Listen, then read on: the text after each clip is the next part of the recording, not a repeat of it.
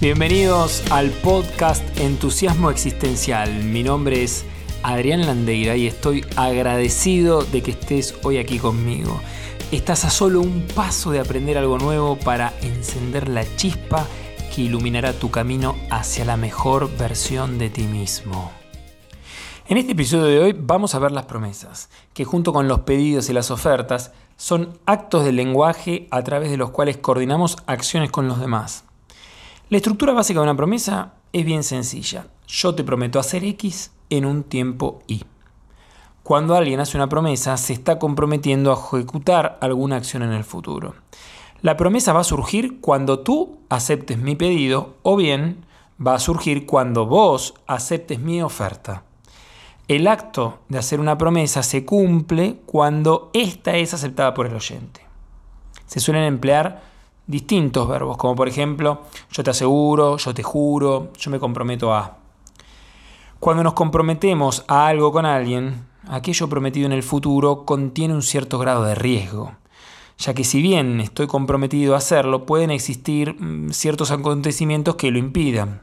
Ejemplo, me comprometo a llegar para la cena de Navidad y resulta que mi vuelo se canceló ese mismo día. Frente a esta situación, una persona puede revocar esa promesa, porque le fue imposible cumplirla. Esto es más conocido como los motivos de fuerza mayor. Y aquí lo que podemos ofrecer es una alternativa de solución que no interrumpa la red de conversaciones de acciones futuras que se ven amenazadas por nuestra revocación.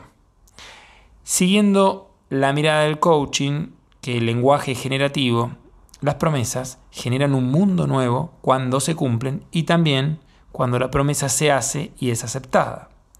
Acá lo interesante es que ante el compromiso de la acción futura podemos comenzar acciones en el presente. ¿Qué significa esto? Mira, te lo doy un ejemplo. Te prometo que te voy a pagar la tarjeta de crédito al cierre, supongamos que cierra el 24 del mes y estamos en el día 1, y entonces en el día 1, sea hoy, comienzo a efectuar gastos. La red de conversaciones que generan las promesas es muy amplia. Es una gran danza de pedidos, acciones, ofertas, compromisos, entre otros. Ejemplo, si estoy haciendo mi casa, estoy construyendo mi casa y si conversando con la empresa constructora, esta se comprometió, supongamos, a hacer el piso y los cimientos de mi casa en, supongamos, no sé, nueve semanas, a partir, contando a partir de, del día de mañana a las 8.30 am, en la semana 10 puedo ya haber generado conversaciones con la empresa encargada de colocar los techos y la pintura, porque claro, ya el piso y los cimientos van a estar listos para esa semana 9. Entonces en la 10 yo ya puedo haber comprometido otras cosas, otros acuerdos, generar acciones para que hagan otras, otras tareas y acaba que el incumplimiento de una promesa por su no realización o por no cumplir con las condiciones de satisfacción pactadas da origen a un reclamo legítimo. Porque el no cumplimiento ha generado un daño en la coordinación de acciones en la que se encontraba imbuida esa promesa. Y aún más, se puede romper también una cadena de eventos gatillados a raíz de esa promesa original. Ahora vamos a revisar, vamos a ver los elementos involucrados en una promesa y que son los mismos que en los pedidos. Hay un orador como primer elemento, que es el que promete. Lo que suele ocurrir muchas veces es la poca claridad del orador. Un punto importante es la incapacidad o poca efectividad para establecer promesas de manera clara, concreta, precisa. ¿Cuántas veces pareciera que a veces deseamos que nos adivinen los pedidos que deseamos formular o que se den cuenta que estamos disponibles para ofrecernos para algo.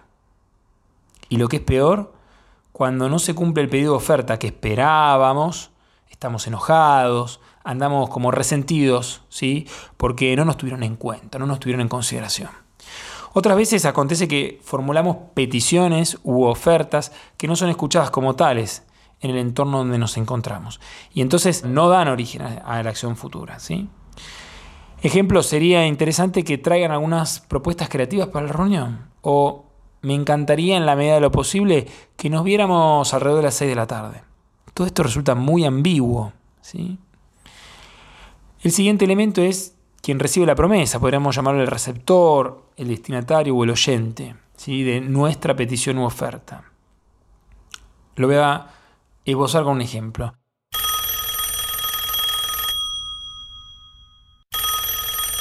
Teléfono. Están tocando el timbre. A ver quién atiende, por favor. ¿Te suena familiar esto? Son con suerte peticiones que quedan en una especie de nebulosa, en una ambigüedad, en lo poco claro, dejando abierta eh, la posibilidad de su incumplimiento. Otro elemento es la acción futura, que se refiere a una acción a ejecutarse en el futuro. ¿sí? La promesa implica esto, ¿no? que tiene una acción futura. Otro es el tiempo, otro elemento que es clave. Es clave la fecha de cumplimiento de esa promesa. Sin un tiempo específico de cuándo se dará cumplimiento a lo pactado, no existe promesa. Eh, también existe lo que se llama presunción de competencia. Yo confío en que a la persona a quien le acepto una promesa es, digamos, la adecuado, que tiene las competencias para llevarla a cabo, para cumplirla, para ejecutarla. Otro elemento es las condiciones de satisfacción. Cuando alguien me realiza un pedido y yo me comprometo y digo sí, acepto, implica que las condiciones de satisfacción del pedido se convierten en las condiciones de satisfacción de la promesa. Si se cumplen las condiciones de satisfacción, hay dos personas satisfechas. El que se comprometió, por un lado, a cumplir la promesa y por el otro lado, el que hizo el pedido.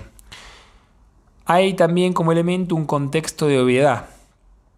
Las sociedades, nuestra cultura genera trasfondos de obviedad que facilitan y ahorran un gran consumo de energía en tener que dar tantas explicaciones eh, de, lo que estamos queriendo comunicar. Es decir, compartimos una jerga o modismo y simplifica nuestra manera de comunicarnos. Pero a veces esa jerga o, o esos modismos son propios de una cultura y en otra no se entienden o significan otra cosa. Otro punto u otro elemento es que algo falta. Si no establecemos la promesa, algo no ocurrirá con el normal devenir de los hechos. Y el último elemento que te quiero acercar es la sinceridad. Asumimos que existe un compromiso de confianza para realizar las acciones comprometidas. Esta confianza sienta sus bases en la competencia, por un lado, es decir, juzgamos que es capaz de hacer tal o cual cosa, que es competente, y por otro lado la sinceridad para llevar a cabo lo prometido. Hasta acá. ¿Cómo te va resonando todo esto que estamos que te estoy trayendo? ¿Cumplís tus promesas? ¿Qué sentís cuando te comprometes con alguien? ¿Sentís lo mismo cuando te comprometes, por ejemplo, con un familiar, con un amigo, que con un desconocido o mismo con alguien con quien apenas hayas tenido una mínima interacción? ¿Qué dice de vos la manera que tenés de comprometerte? Y para contigo mismo, ¿cumples tus promesas?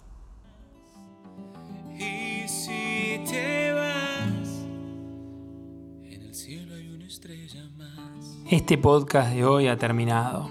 Espero que lo hayas disfrutado tanto como yo.